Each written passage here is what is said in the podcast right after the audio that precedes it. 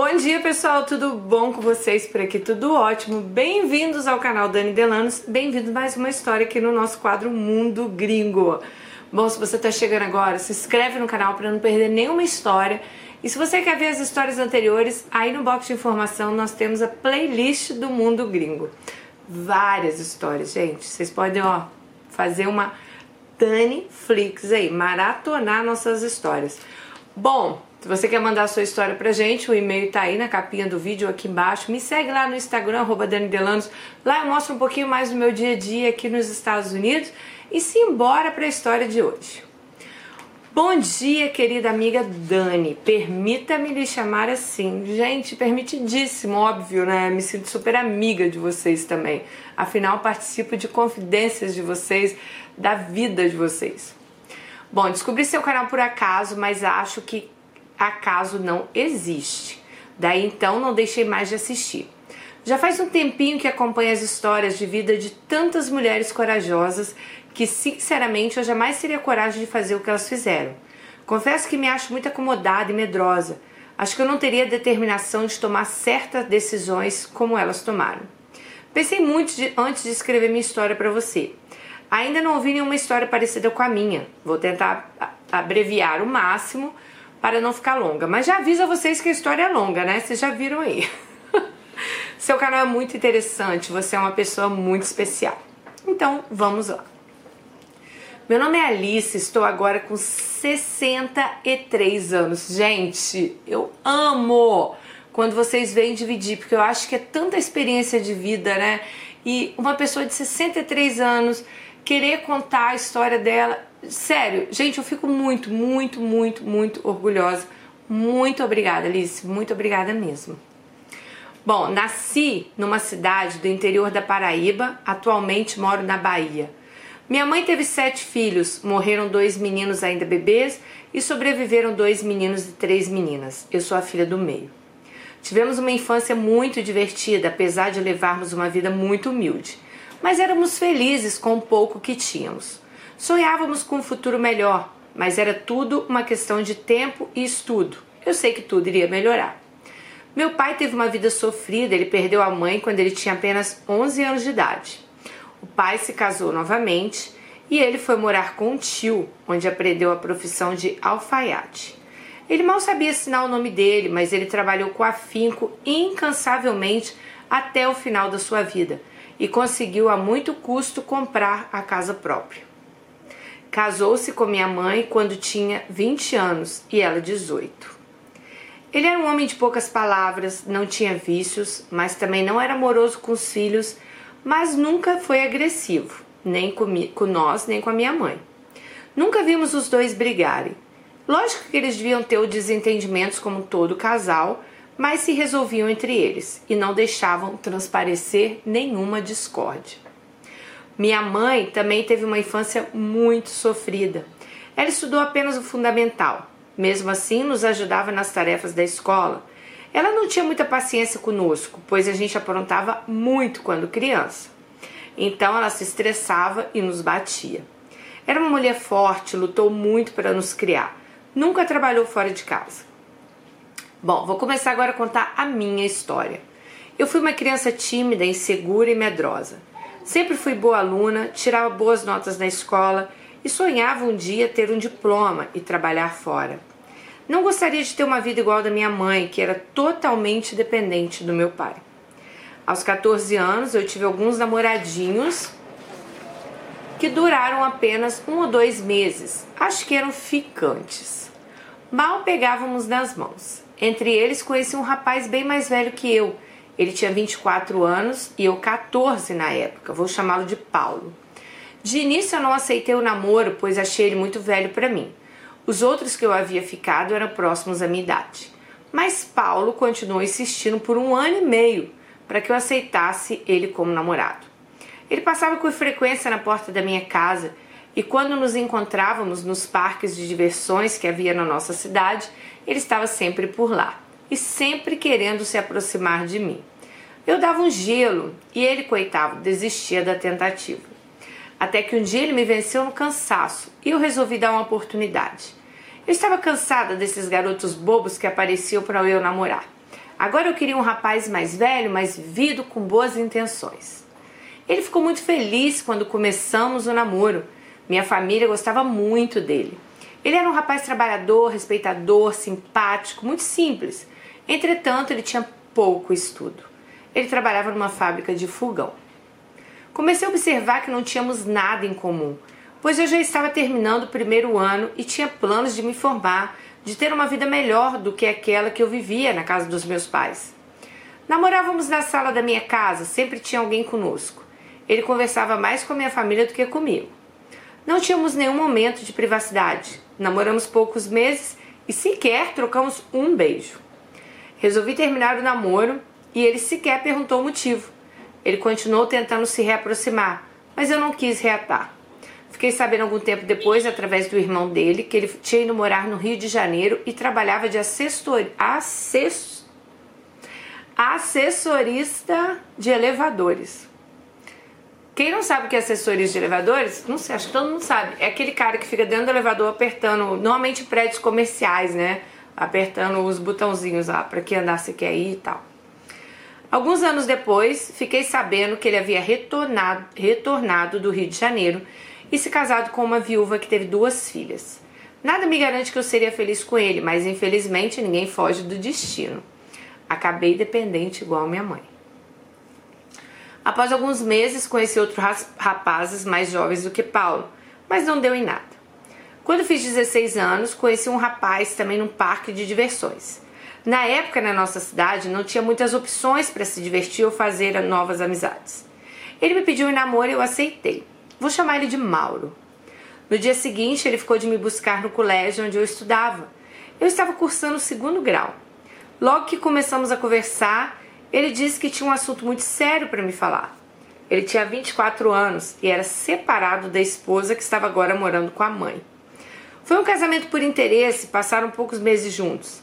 Após ele praticamente doar uma herança da família dele para o pai da moça, a mesma fugiu com o namorado que já tinha antes. Acho que foi tudo planejado. Então ele ficou a ver navios, abandonado, sem a noiva, sem dinheiro e cheio de dívidas. Naquela ocasião, ela tinha 13 anos de idade e tiveram até que falsificar o registro dela para ela poder se casar no civil. Confesso que eu fiquei muito chocada e surpresa com o relato dele. Naquele momento eu senti vontade de sumir, desaparecer daquele lugar, esquecer esse assunto e tocar minha vida para frente. Mas não. Acho que me penalizei com a história dele e também porque Mauro havia sido muito sincero em me contar tudo desde o primeiro dia do nosso namoro. Eu não disse nada à minha família. Certamente eles não iriam concordar com esse relacionamento. Afinal, naquela época, não existia ainda o divórcio.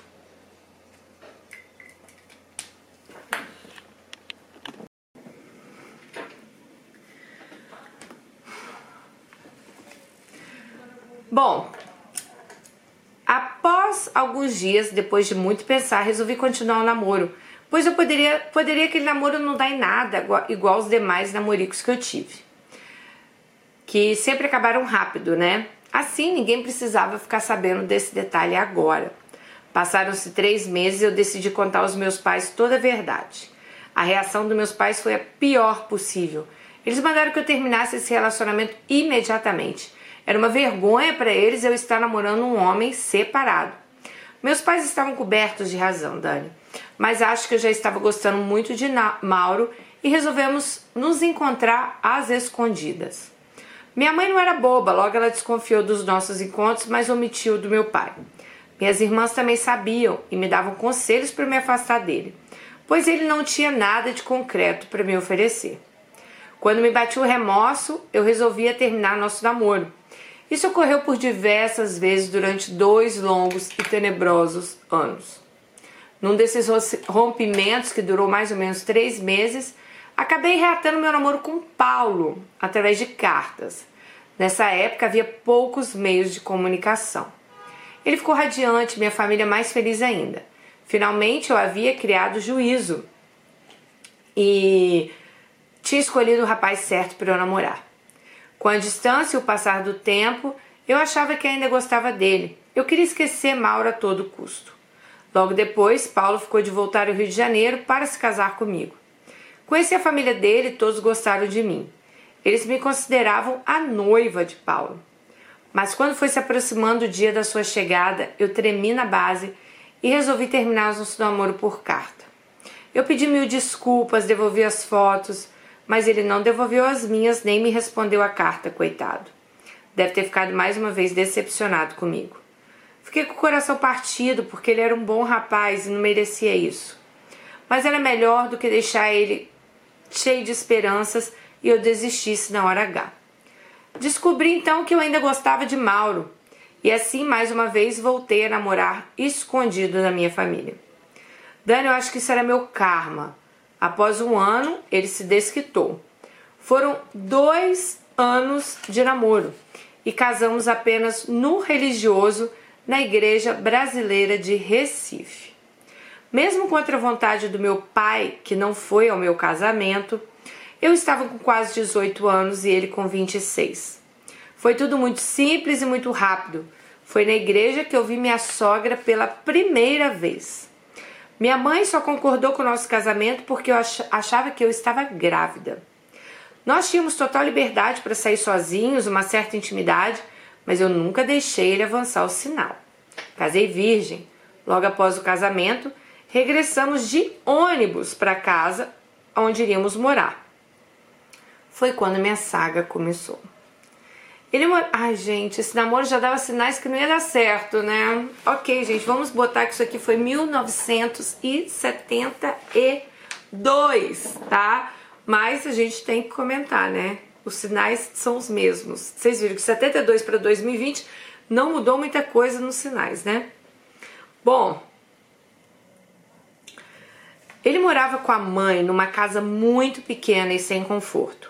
Ficava dentro de uma invasão. Dava tristeza morar naquele lugar, mas eu achava que com o tempo as coisas iriam se modificar. Eu não sabia nada da vida de Mauro, apenas o que ele me contava. E eram tantas mentiras. Eu descobri com o tempo que ele era um mentiroso compulsivo. A mãe dele ficou por um mês na casa da filha que morava em Recife. E nossa tão sonhada lua de mel, na verdade, foi um fiasco. No dia seguinte ao nosso casamento, meus pais deram um almoço para comemorar, pois apesar dos pesares, eles não queriam fazer uma, essa desfeita conosco. Mauro me proibiu de comparecer à casa dos meus pais naquele dia e disse que se eu fosse não precisava voltar mais.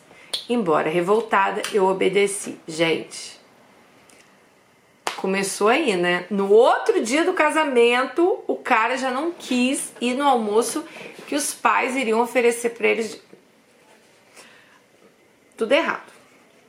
Bom, casamos no mês de outubro de 1974. Seria nosso primeiro ano que eu passaria meu Natal casada, mas Mauro novamente me proibiu ir na casa dos meus pais comemorar as festas natalinas.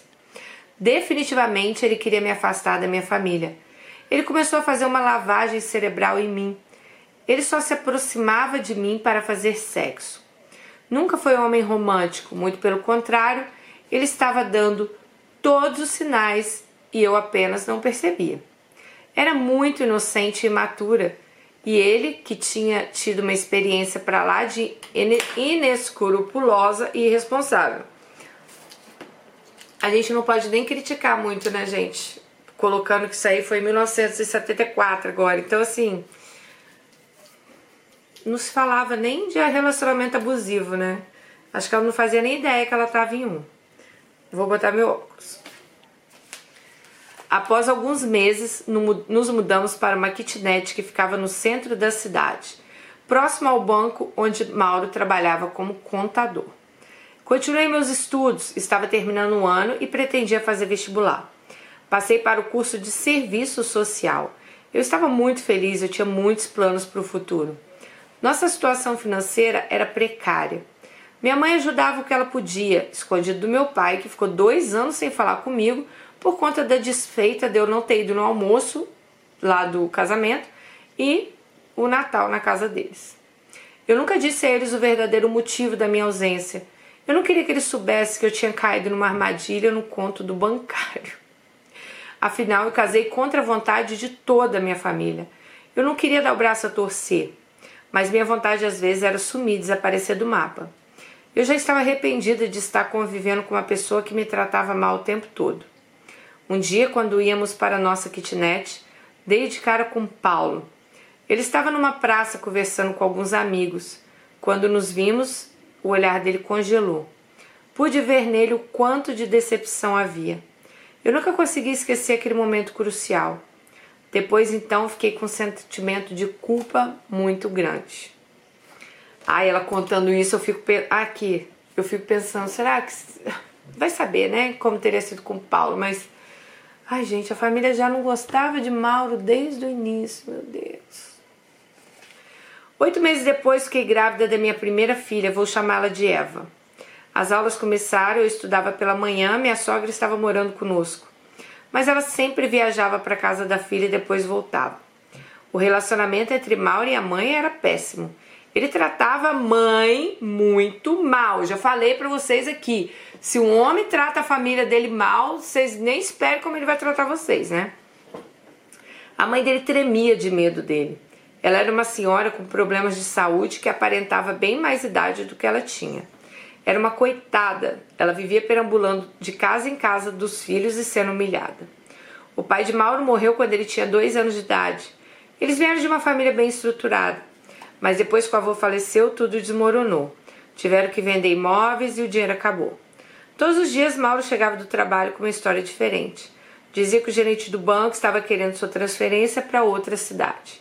Sendo assim, era melhor eu ir me preparando para deixar a faculdade e acompanhar ele para onde ele fosse. Então, tipo, né? Parece que o cara fazia até de propósito, né? Ok. É... Depois de alguns meses, a filha dela nasceu. Ela reabriu a matrícula e voltou a estudar à noite. Era tudo complicado, mas minha família me ajudava e foi levando.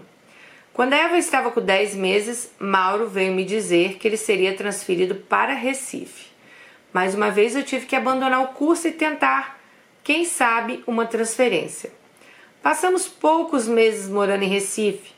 Quando eu pensava em transferir meu curso, ele já estava sendo transferido para outro estado, para uma cidade muito atrasada na época, onde não existia faculdade e muito menos o meu curso. Era tudo muito distante e precário. Alguns meses depois eu descobri que eu estava grávida da minha segunda filha, que eu vou chamar de Ana. Foi a, a gota d'água. Dali em diante eu já sabia que meu sonho de formar estava enterrado. Nossa situação financeira melhorou um pouco, mas as brigas começaram a ficar mais frequentes. Minha sogra ficou morando em Recife na casa de outro filho, e um ano depois ela faleceu. Meu pré-natal foi acompanhado por um médico muito simpático, que era meu conterrâneo. Não tínhamos plano de saúde e decidimos fazer uma consulta particular. Eu estava no terceiro mês. A gravidez transcorreu normalmente. O médico me recebia sempre com muita atenção. Vou chamá-lo de Dr. Alberto. Mauro, percebendo nossa amizade, ficava dando indiretas. Após dois anos, Mauro foi transferido para a Bahia, onde moro atualmente. Quando fiz minha última consulta, falei com o Dr. Alberto que iríamos mudar para outro estado. Ele me pediu para dar notícias e disse que eu poderia ligar cobrar para o consultório dele se eu precisasse. Bom, para as meninas mais novas do canal, antigamente tinha uma coisa chamada orelhão. E a gente podia ligar cobrar para as pessoas, né? Você ligava lá e cobrava. Eu sei que não tem meninas tão novas aqui, mas vai que tem, né? Aí elas vão falar, Dani, o que, que é ligar cobrar? É isso. Bom, quando é que chegamos, eu me senti um peixe fora d'água. Eu não conhecia ninguém, tudo era uma realidade diferente do que eu estava acostumada. Na outra cidade, eu tinha feito amizade com uma senhora que morava na mesma rua que eu. Parece que todo mundo se conhecia, enfim, apesar dos pesares, eu já estava até me acostumando àquela rotina. Aqui na capital, eu ainda me sinto só até hoje. Eu me sinto uma turista. Então ela deve morar em Salvador, né, na capital. Nunca me acostumei a sair desacompanhada, apenas nos arredores do bairro onde moramos. Eu me sentia muito sozinha, longe da minha família, não tinha com quem conversar. Meu marido saía para o trabalho cedo, voltava tarde da noite. Na época eu me comunicava com a minha mãe através de cartas.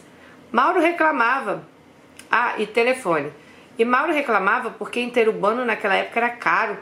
E eu só poderia ligar nos fins de semana quando ele estava em casa e escutava minha conversa. Gente, isso aí me lembrou, sabe o quê? O Bom Dia Verônica. Vocês assistiram? Que eu mandei, falei pra vocês, mandei, falei pra vocês assistirem. O cara lá, o marido da Janete, ele era tão controlador que ela não podia falar no telefone sem ele por perto. Ele colocava minhas cartas no correio, pois eu não tinha sequer um centavo para nada. Ele às vezes lia a carta para constatar que eu não estava falando mal dele. Ele me controlava 24 horas por dia. Meu consolo eram minhas filhas. Um dia me senti muito angustiada e resolvi ligar a cobrar para o Dr. Alberto. Ele me atendeu com muita alegria e conversamos um pouco. E assim passamos a nos comunicar eventualmente. Um dia ele se declarou e disse que desejava muito mais do que uma amizade, que estava apaixonado por mim. Na época eu tinha 25 anos e ele 47, mas eu não dei muita importância ao fato. Um dia ele veio na minha cidade para um congresso médico e queria muito me encontrar. Minha irmã estava passando os dias conosco e eu resolvi aceitar o convite. Minha terceira filha, Beatriz, tinha nascido. Pois bem, nos encontramos no shopping. Gente, para quem já começar a perguntar, nossa, teve uma filha, ela falou que até anticoncepcional o Mauro proibia ela de tomar na época, então ela não tinha nem como tomar anticoncepcional. Lembrando a vocês novamente que isso aconteceu na década de 70, tá? Estamos falando dos anos 70. Pois bem, nos encontramos no shopping, conversamos um pouco, lanchamos e depois ele chamou um táxi, disse que iríamos para o hotel onde ele estava. Ele iria retornar no dia seguinte, mas eu pedi que ele me deixasse próximo ao prédio onde eu morava. Ele não entendeu nada, mas concordou. Passados meses, voltamos a nos comunicar mais uma vez. Bom, ele viria novamente à minha cidade e me ligou me fazendo o mesmo convite, mas dessa vez eu disse que não. E depois disso não nos falamos mais. A gente morava de aluguel e constantemente vivíamos nos mudando de apartamento. As meninas foram crescendo, a diferença de idade entre elas era de dois anos. Eu não tomava anticoncepcional, pois eu me sentia mal e Mauro também não queria usar preservativo. Ah, então não foi porque ele não deixava, né? Porque ela, eu sabia que tinha alguma coisa que ela não tomava anticoncepcional. Sendo assim, fazíamos tabelinha e eu acabava engravidando, pois minha menstruação era muito irregular. Quando Beatriz estava com dois anos, engravidei novamente. Descobri quando estávamos de férias na casa dos meus pais. Todos ficaram sabendo, mas ninguém comentou nada. Meu marido me disse que ele não tinha condições financeiras de termos mais um filho e disse que eu tinha que fazer um aborto. Mesmo contrariada, pois eu achava um absurdo essa alternativa, ele foi taxativo. E através de ameaças e chantagens, ele me levou para fazer um aborto em Salvador. Meus pais sequer tomaram conhecimento do que estava acontecendo embaixo do teto deles. Eles nunca quiseram se envolver nos meus problemas, sempre foram omissos e lavaram as mãos. Minha mãe sempre me dizia: ruim com ele, pior sem ele. Tinham medo que ele me abandonasse com três filhas para criar e acabasse sobrando para eles, né, a responsabilidade. E assim foi feito. Eu achava que nunca mais aquele fato se iria se repetir. Me senti culpada, arrasada por muito tempo. Mas, infelizmente, após dois anos, o mesmo fato se repetiu e novamente ele me obrigou a agir da mesma forma, através de ameaças e chantagens. Isso se repetiu por quatro vezes. Prefiro nem entrar em detalhes, pois isso eu tenho trauma até hoje. Então, o homem engravidava a mulher dele, porque ele não usava preservativo, e a melhor maneira que ele achava era ela fazer um aborto. Por favor, gente, não me julguem. Eu só, só eu sei o que eu, que eu sobrevivi nesse inferno de vida. Cheguei à conclusão que meu marido é um sado masoquista psicopata. Às vezes eu concordava com esses disparates na esperança que Deus me levasse embora também. Só assim acabaria esse tormento. Eu só pensava em morrer, mas quando eu lembrava das minhas filhas eu desistia. Elas me davam força para eu continuar vivendo. Eu não tinha opção, eu estava literalmente nas mãos dele. Ele não me batia, mas me humilhava o tempo todo. Me expulsava de casa, um dia ele tentou me estrangular na frente das minhas filhas, porque eu me neguei a fazer sexo com ele. Depois colocou algumas roupas numa mala e disse que ia embora. Eu não fiz nada, fiquei sem ação. Logo depois ele voltou e disse que não ia mais embora. Ele me obrigava a fazer sexo até nos últimos dias de gravidez. Se eu me recusasse, ele me empurrava, me dava alguns beliscões. Então ele te batia, amiga, né? Era um relacionamento abusivo. Eu chorava muito. Eu sonhava com um homem que gostasse de mim. Nessa época eu estava com 30 anos e eu me sentia ainda no auge da minha mocidade. Durante 10 anos eu fui fiel àquele homem que nunca mereceu estar ao meu lado. Ele destruiu meus sonhos, me transformou numa pessoa depressiva. Nossas brigas continuavam cada vez mais intensas. Eu pedia, acho que está chovendo. Sei que estava chovendo. Eu pedia, suplicava para que a gente se separasse. Ele não aceitava. Dizia que era por causa das filhas. Nosso casamento estava um caos. Ele me obrigava a ter relações sexuais com ele. E ou ele não fazia compras de supermercado. Era sempre com ameaças e chantagens que as coisas se resolviam na cabeça dele. Ele reclamava de tudo, para comprar roupa para as meninas, para pagar a escola, enfim. Eu tinha muitas vezes que brigar com ele para que elas pudessem ter roupas para vestir. Comigo então era a mesma coisa. Numa dessas mudanças, fomos morar num condomínio fechado à beira-mar. Moramos lá durante dois anos e meio. Foi o local onde demoramos mais tempo aqui em Salvador. Como sempre, minha vida continuava na mesma rotina. Eu levava as meninas para a escola, buscava, cuidava da casa, enfim, tudo igual. O que, o que diferenciava era porque íamos com mais frequência à praia. Nas férias, íamos praticamente todos os dias, eu e as meninas. Eva agora tinha 10 anos, Ana 8, Beatriz 4. Elas gostavam de brincar à noite num parquinho que ficava num condomínio com outras crianças. Com o passar do tempo, comecei a observar os vizinhos que moravam ao lado direito da minha casa. Era um casal que brigava com frequência. Nos finais de semana, costumavam trazer amigos para beber e jogar conversa fora. O vizinho tocava violão e cantava. Percebi que ele, vou chamar de Diogo, nos observava também desde que começamos a morar naquela casa. E tentou por várias vezes, quando meu marido não estava perto, se aproximar de mim ou iniciar uma conversa. Mas eu fugia bem rápido. Não dava a ele nenhuma chance. Até que um dia eu estava me sentindo péssima. Eu daria tudo para ter alguém naquele momento para desabafar. Foi aí que as meninas estavam na escola quando eu resolvi ligar para Diogo. Eu sabia onde ele trabalhava. Ele também era bancário. Eu não sei por que me ocorreu essa ideia. Talvez porque ele sempre estava querendo uma aproximação e eu não tinha outra opção melhor. Ou seja, eu não tinha uma amiga. Então, assim, ela conversava com o Diogo, mas era amigos, né? Ela não tinha amiga, então ela conversava com ele. Aí ligou pro cara. Quando ele atendeu, eu me apresentei como sendo sua vizinha da esquerda. Ele nem acreditou. Pediu o número do meu telefone e ligou de volta. Conversamos um bom tempo e assim ficamos nos comunicando por telefone durante oito longos meses. Fingimos indiferença na frente do meu marido e das minhas filhas. Um dia ele disse que gostava de mim, que o casamento dele estava um caos, mas não se separava por causa dos filhos. Ele tinha 45 anos e eu 28 na época. Ele tinha quatro, quatro filhos, três rapazes e uma garota de 14 anos que era caçula. Aquela amizade foi crescendo e um dia acabamos nos beijando. Passamos a nos encontrar de vez em quando nos fundos da casa enquanto as meninas estavam brincando à noite no parquinho.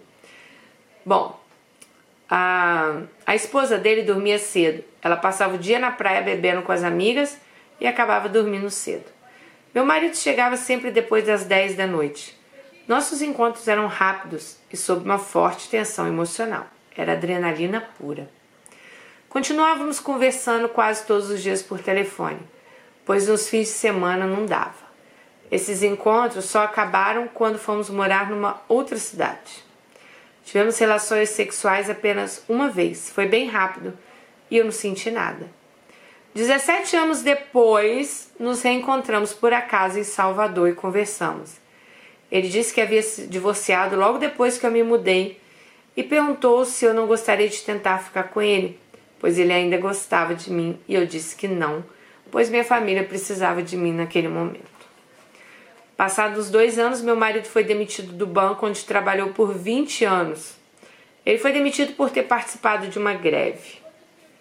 Ele foi indenizado e comprou esse apartamento onde moramos hoje. Deixamos alugado na época e comprou uma casa na minha terra natal onde fomos morar. Eu achava que essa volta seria o recomeço da minha vida.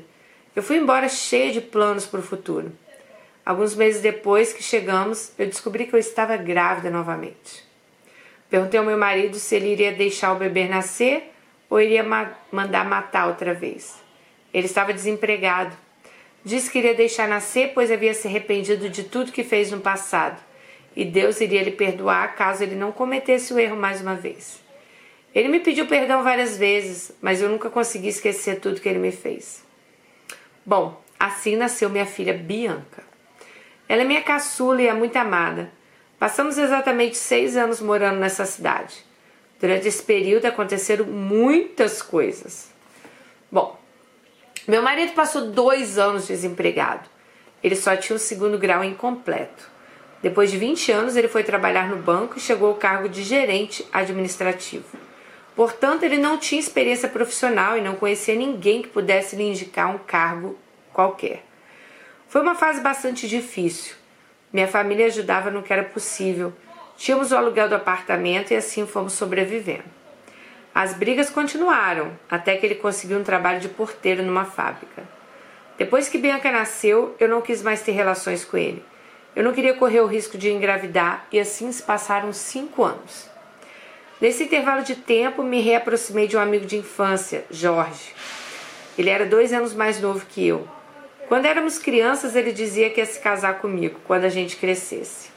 Mas eu não dava importância. Bom, um dia nossas mães tiveram desentendimento e ficaram 11 anos sem se falar. O tempo passou, me casei, ele se casou, se separou. Eu já estava no terceiro relacionamento. Ele teve. Ah, ele já estava no terceiro relacionamento. Teve quatro meninas do primeiro casamento e cinco meninos. Meu Deus! Do outro casamento. Ele tinha fama de garanhão na cidade. Ele era radialista e muito querido por todos. Era muito inteligente e trabalhador. Se formou em jornalismo e direito.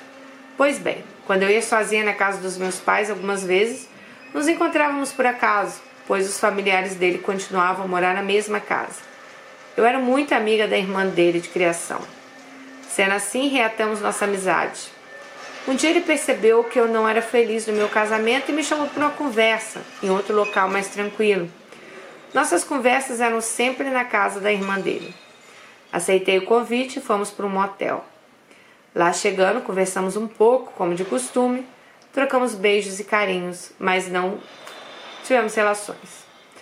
Na hora me bateu remorso, não por causa do meu marido, afinal ele não merecia consideração nenhuma da minha parte mas é,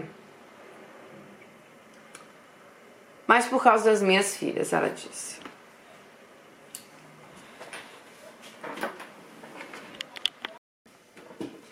Gente, eu tô aqui lendo a história dela. Eu adoro essas histórias que vocês vão me contando a vida de vocês. Eu juro, vai passando um filme na minha cabeça. Eu vou, ela eu conheço por foto, que ela me mandou foto, mas vai passando um filme na minha cabeça, assim, sabe? Como foi, como nossa, que vida sofrida, né?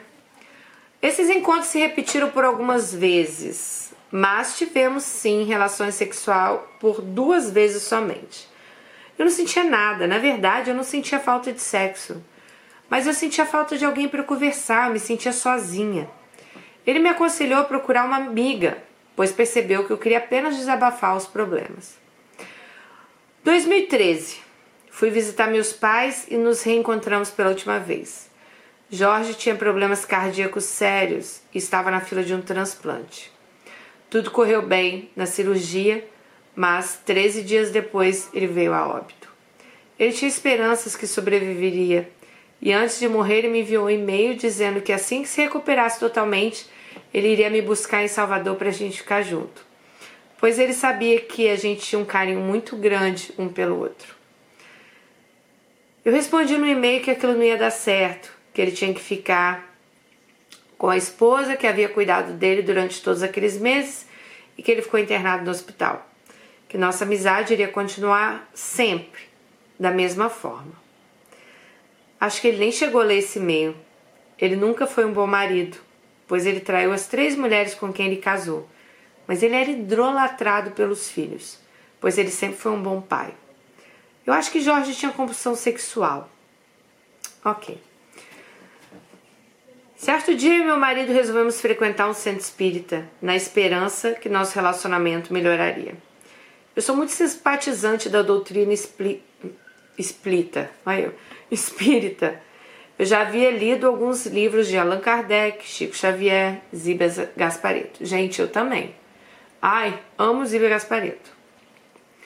Muito que eu sou hoje, eu devo aos livros da Zíbia.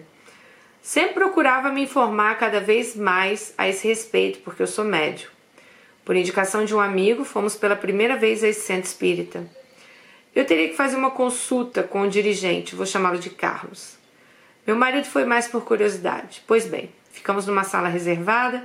Quando começamos a conversar, falei das minhas experiências sobrenaturais, ele me observando, eu não lembro quanto, durou, quanto tempo durou nossa conversa, pois ficamos muito envolvidos no assunto que o tempo parou para nós. Eu tive a impressão que eu já conhecia ele de outras vidas. Uma sensação de bem-estar se apoderou de mim. Parecia um sonho. Eu e meu marido passamos a frequentar esse centro espírita três vezes por semana. Eu e Carlos nos tornamos amigos. Ele sempre arranjava uma desculpa para conversar comigo a sós. Com o tempo, fui me dando conta que eu estava loucamente apaixonada por ele e sentia que eu era correspondida. Eu devia estar louca, pois eu nunca havia sentido algo assim por ninguém. Ele era um homem casado e pela segunda vez ele tinha três filhos do pela segunda vez. Ele tinha três filhos do primeiro casamento e duas do segundo. Havia adotado um casal de gêmeos, sua vida era dedicada à família, trabalho e ao centro. Na época ele tinha 48 anos e eu 38. Havia se passado sete meses desde que havíamos começado a frequentar o centro. Meu marido ficou novamente desempregado e foi percebendo nossa troca de olhares. Ele percebeu do interesse de Carlos querer ficar perto de mim. Enfim, começou a fazer cenas de ciúme. Foi então que ele resolveu novamente voltar para Salvador. Fomos pela última vez ao centro nos despedir. Parece que Mauro sentia prazer em cortar meu barato. Ele sabia que nosso casamento estava morto e enterrado, mas ele queria ressuscitar nosso casamento a qualquer custo. Apesar de jurar que ele ia se modificar, ele continuava com a mesma grosseria de sempre, me tratando mal, reclamando de tudo. Ele nunca quis que eu trabalhasse fora, ele achava que eu poderia encontrar alguém mais interessante que ele e ir embora. E você encontrou, né, amiga? Vários, né? É, porque do jeito que, que Mauro era, qualquer homem era mais interessante que ele, né? Mas Dani, eu jamais iria abandonar minhas filhas para ficar com outro homem. Eu já estava resignada com meu destino. Mas ele não tinha o direito de mandar nos meus sentimentos. Ele havia destruído nosso casamento. Eu enfrentei minha família para ficar com ele. Meu Deus, se arrependimento matasse, eu estava morta. Voltamos a morar no nosso apartamento de Salvador. Ele vendeu a casa que morávamos na nossa cidade natal e ficamos sobrevivendo com esse dinheiro enquanto ele arranjava outro emprego. Após alguns meses, ele conseguiu, através de amigos, outro trabalho e fomos levando nossa vida aos trancos e barrancos. Ele resolveu fazer uma vasectomia para que a gente voltasse a ter uma vida sexual. Foi com lágrimas nos olhos que eu e Carlos nos despedimos. Ele me pediu para ficar dando notícias por cartas ou telefone pois ele não queria me perder de vista. E quando eu fosse visitar meus familiares, não deixasse de ir ao centro espírita.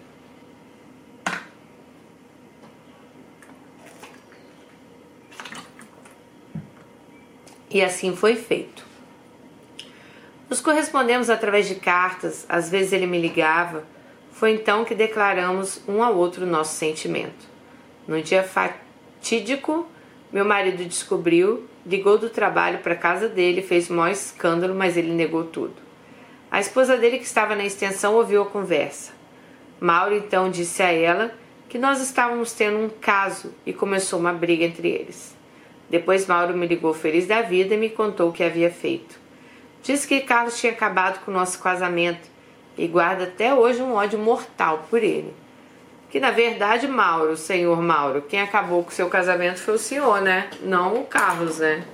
Sempre tratou sua mulher igual um objeto, não dava amor, fez ela fazer vários abortos, um relacionamento completamente abusivo.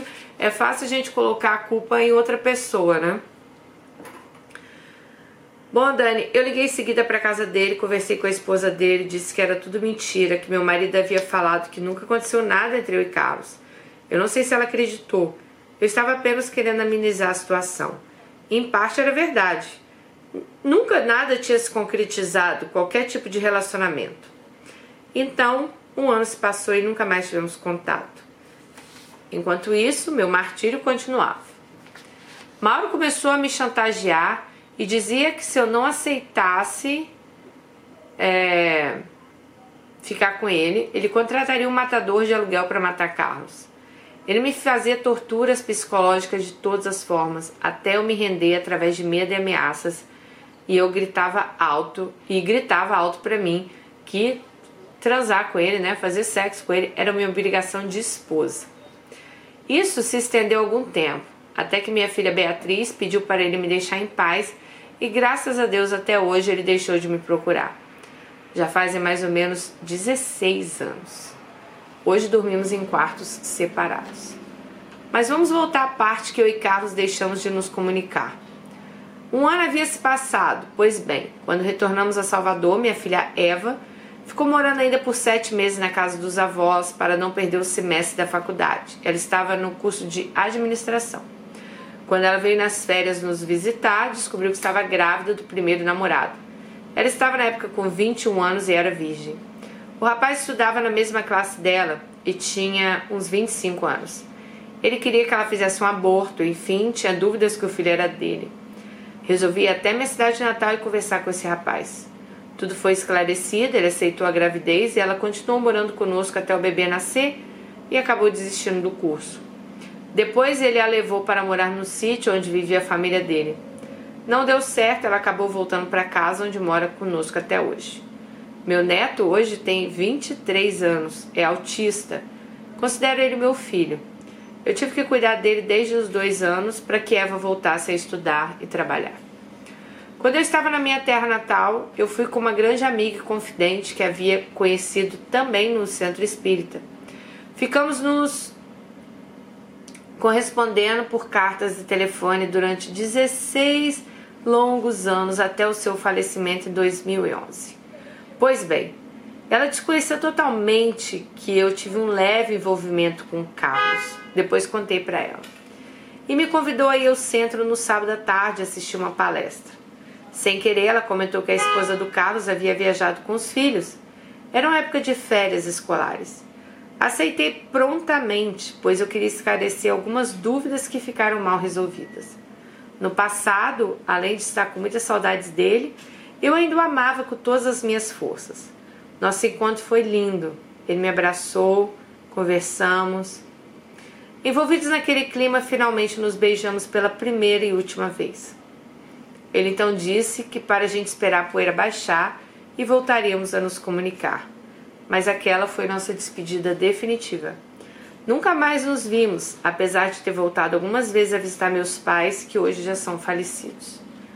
Pois, como já relatei, antes o relacionamento com meu marido estava tenso e eu não queria mais envolver ninguém nos meus problemas. Dani, eu sempre me senti muito sozinha e com certeza eu tinha uma certa habilidade. Comecei a escrever poesias como forma de terapia. Eu não lembro como tudo começou acho que eu tinha vinte e poucos anos, era um diário poético que foi evoluindo.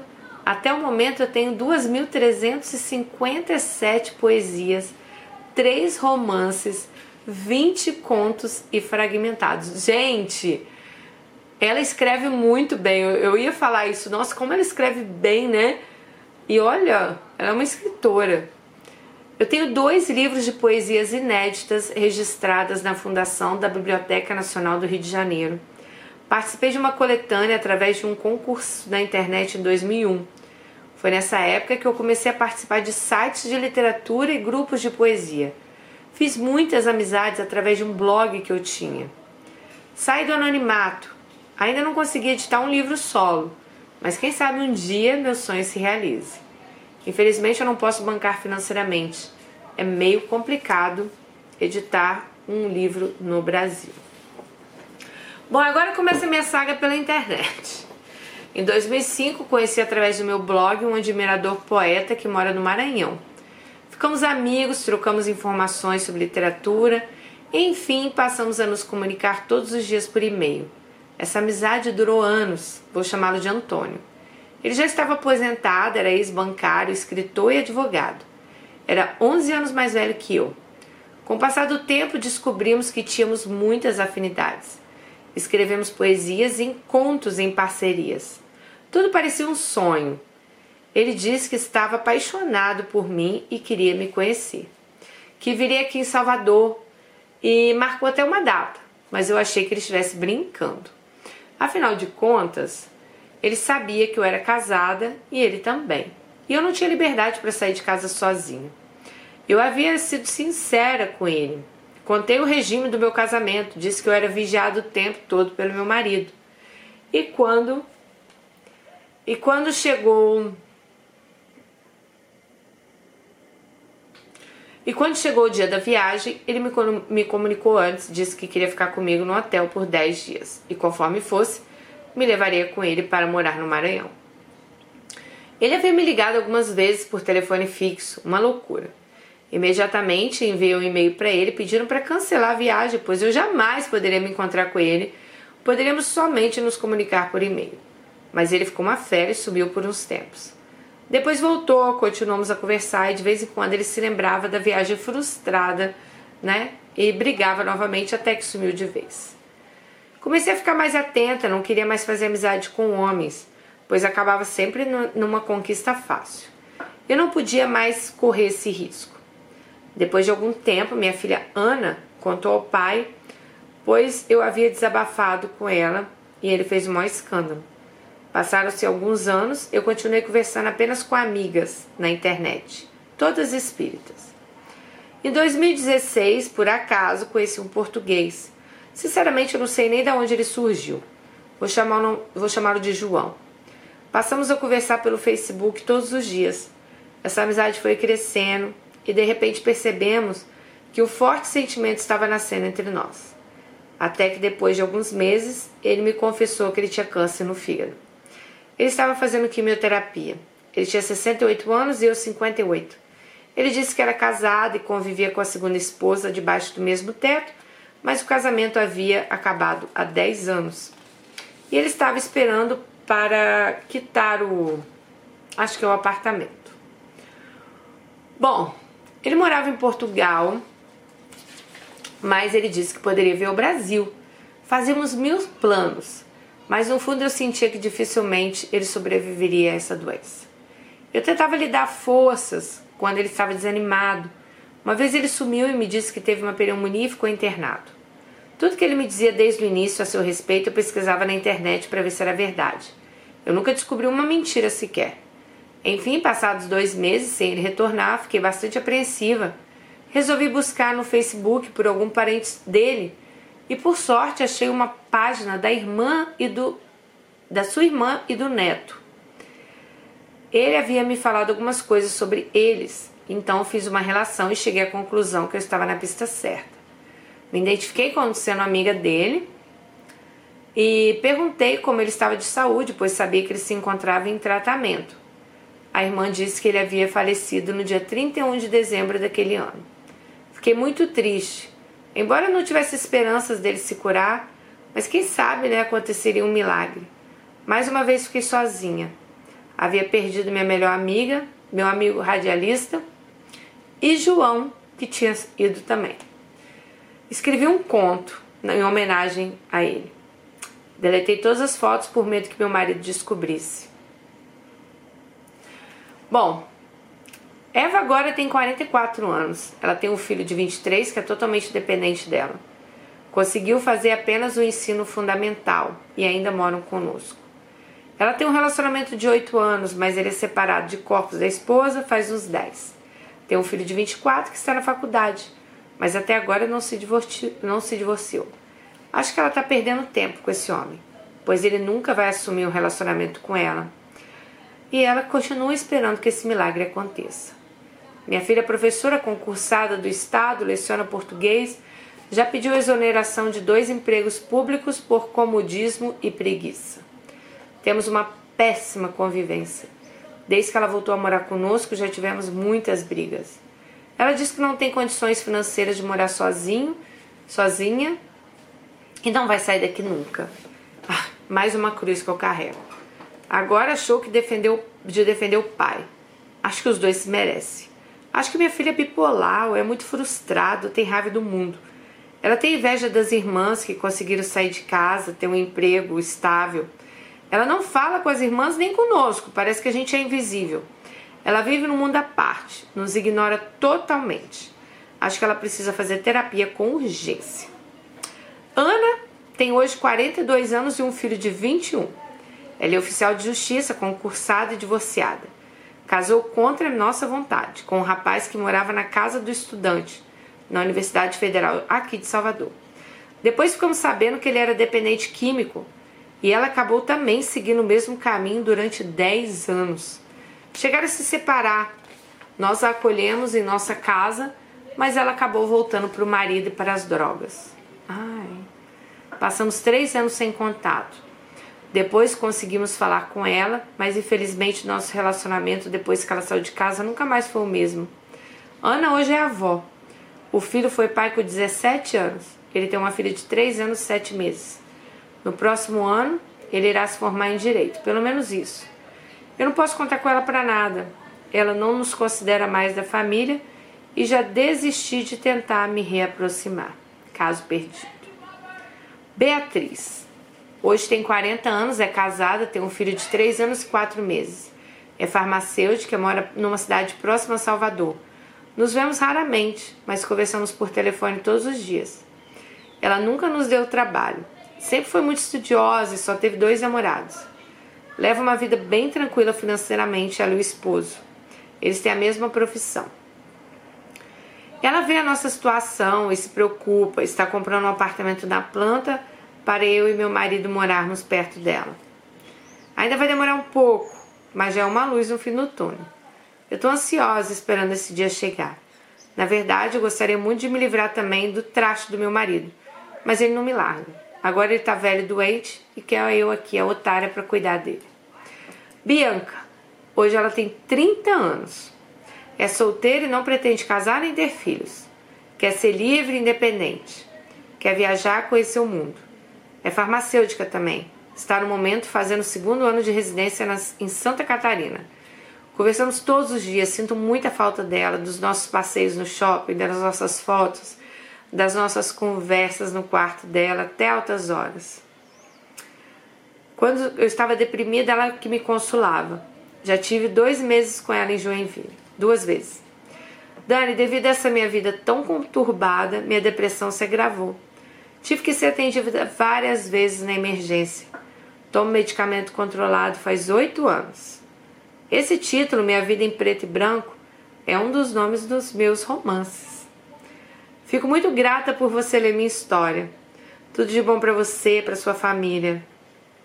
Tentei, mas infelizmente ficou muito extenso. Eu tenho 63 anos, né, gente? Então é muita história para contar. Beijos para você. Ah, gente! Que legal! Eu amo ler história de vida assim de vocês, porque é uma experiência muito grande, né? Olha, o que, que eu aprendi na história dela toda? Primeiro, né? Pode ser anos 70, anos 80, anos 90, tudo vai ser igual. Já repararam? Se sua família for contra, ouça, sabe? É, veja o porquê. Eles não vão ser contra à toa. Se você tiver. A sua família, ela só quer o seu bem, né? Então, a gente está contando a história da nossa Alice de hoje, mas eu acho que dá para muitas meninas aí é, servir de exemplo para muitas meninas hoje em dia. Se a sua família não está feliz com o seu relacionamento, por favor, por favor, entenda, pense por que será, porque a sua família só quer o seu bem, né?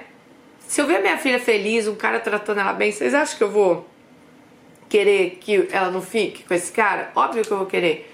Agora, se eu vejo um cara tratando ela mal, óbvio que eu não vou querer que ela esteja com essa pessoa. Cara, a sua, a sua vida toda, você quis ser feliz, você quis a sua felicidade.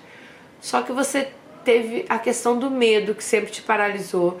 Aí eu penso, né? Você largou mão de tantas oportunidades não sei se seriam oportunidades boas ou ruins de você sair desse casamento tão confuso que você teve, tão abusivo pelas suas filhas. E hoje, olha só, de, de quatro, da, duas filhas nem olham para a cara dela, nem falam com ela direito, né? Então, assim, às vezes a gente faz tanto pelas pessoas e as pessoas dão tão pouco em troca. Isso independente de ser filho, tá, gente? De ser família, eu tô falando numa questão geral. Isso é muito triste, né? Porque a gente passa a vida pensando nos nossos filhos, em dar o melhor para eles, em conseguir, né, fazer o melhor por eles, e no final acontece isso. Bom, todas as pessoas que passaram ali pelo seu caminho, eu acho que você só queria ser ouvida, você queria tanto que você fugiu de várias várias, né? Não é que você como que eu vou explicar isso pra vocês, gente? Não é que ela era uma safada, que ela queria sair traindo o marido dela. Não. Eu senti na história dela que ela queria ser ouvida, ela queria atenção, ela queria que alguém olhasse para ela como uma mulher, coisa que o marido dela nunca fez, né? Aquilo dos abortos eu não vou nem comentar, foi horrível, né? Mas como você disse, você carrega esses traumas até hoje. Então, foi uma atitude horrível do seu marido, mas é, quando a gente não tá feliz no nosso casamento, a gente acaba assim se apegando a, a, a outras pessoas. Isso é, é, a mais pura realidade, né? Se você não tem atenção dentro da sua casa, se aquela pessoa dentro da sua casa te trata como um nada, né? Com certeza a pessoa de fora que te tratar, te der atenção, você vai acabar se apegando àquilo. Já falei isso aqui diversas, vezes na, na nossa história. E se você não se separou de até hoje, né, Alice? Eu acho que você não separa mais. Como você disse, hoje ele tá doente e eu acho que se você não teve essa coragem, eu acho, no, no passado, eu acredito que você não terá essa coragem no futuro, sabe? E, poxa, sabe o que eu penso? Ah, é triste falar assim, mas, poxa, gente, uma vida inteira de sofrimento, uma vida inteira no, com uma pessoa que você não amava, que você não sentia prazer. Por que, que a gente se deixa levar, sabe? Uma vida inteira para isso. Por que, que a gente às vezes se sente tão presa, né? É, a certas pessoas que a gente não consegue se livrar daquilo. Poxa, tava na cara que você não era feliz, tava na cara que esse homem nunca te fez feliz. Mas é, é, complicado hoje também falar isso, né? Já, já passou, já passou não, você continua nessa relação. Igual eu falei, se você não fez no passado, eu também não acredito que você fará hoje. Então a questão de você começar a escrever, acho que você também, aquilo foi algo que muitas pessoas às vezes elas elas passam para o papel aquilo que elas estão sentindo. Talvez a poesia foi uma forma que te ajudou bastante, né? Você passar para o papel as coisas que você sentia. Você escreve muito bem. Você falou da questão da edição do livro. Hoje tem vários sites, sabe? Eu acho que se você procurar a própria Amazon, se você tiver esses livros digitalizados, você pode lançar online, né? As pessoas leem e-book hoje em dia na Apple Store é, tem o clube de autores.com.br também, que você pode comprar. Inclusive, meus livros sobre o pânico é vendido nesse site. Você pode comprar. O clube de autores você tem uma, uma opção que eles mandam o livro imprimido para sua casa, sabe? Você não precisa você gastar dinheiro. Claro que você vai pagar uma certa porcentagem para o site mas de repente vale a pena você ter suas obras aí, ó, sendo vendidas. Procure saber sobre isso. E, gente, eu acho que não tenho muito o que comentar a história dela, né? Foi uma história de vida que ela contou pra gente. E a gente pôde ver que nada que começa bem acaba bem, né? Desde lá do início do casamento, vocês viram? O cara já no segundo dia de casamento já proibiu ela para casa dos pais, já proibiu é, ela ir no Natal. Poxa, eu sei que ela passou por isso, né? É uma senhora que veio nos contar essa história mas essa história dela acontece muito hoje, com a sua cabeça hoje, dos anos 2000. Isso nos anos 70, até acredito que era mais difícil, sabe? Mas hoje, muitas mulheres nos anos 2000 passam o que ela passou nos anos 70. E eu acho que hoje, talvez, vocês têm muito mais abertura para conversar com seus pais, muito mais abertura para serem donas da sua própria vida então não se deixem acontecer o que aconteceu com a nossa Alice. Dela ter que passar essa vida inteira com uma pessoa que talvez ela nunca tenha sido realmente feliz, né? Eu senti na sua história que você nunca conseguiu ser feliz com seu marido. Isso é triste, gente. Porque eu sei que a vida não é 100% feliz, a gente vive de momentos felizes, mas poxa, eu acho que os momentos felizes eles têm que ser muito maiores do que os momentos difíceis que nós temos. Claro que todo mundo vai ter momentos difíceis, né, gente? Eu não sou feliz 24 horas, você não é, ninguém é. Mas eu acho que os momentos felizes eles têm que ser maiores do que, né? A pessoa ela tem que fazer a gente muito mais feliz do que infeliz. Óbvio que todo mundo vai ter um dia que você vai estar triste, que você vai estar, sei lá, pensativa, por uma coisa que você deixou de fazer lá no seu passado. Já vimos várias histórias aqui assim. Mas o que não pode é você ter uma vida inteira dessa maneira, né? E poxa, mais triste ainda é ver que alguns dos filhos nem dão importância para isso. Hoje não fala com ela, uma entrou pelo caminho das drogas. Nossa, deve ser muito complicado para uma mãe passar por isso tudo. Você saber que você abdicou de tantas coisas para estar tá ali com a sua família, para estar tá ali do lado das suas filhas e se, gente, estejam mais próximos dos pais de vocês. Eu, infelizmente, não tenho mais os meus.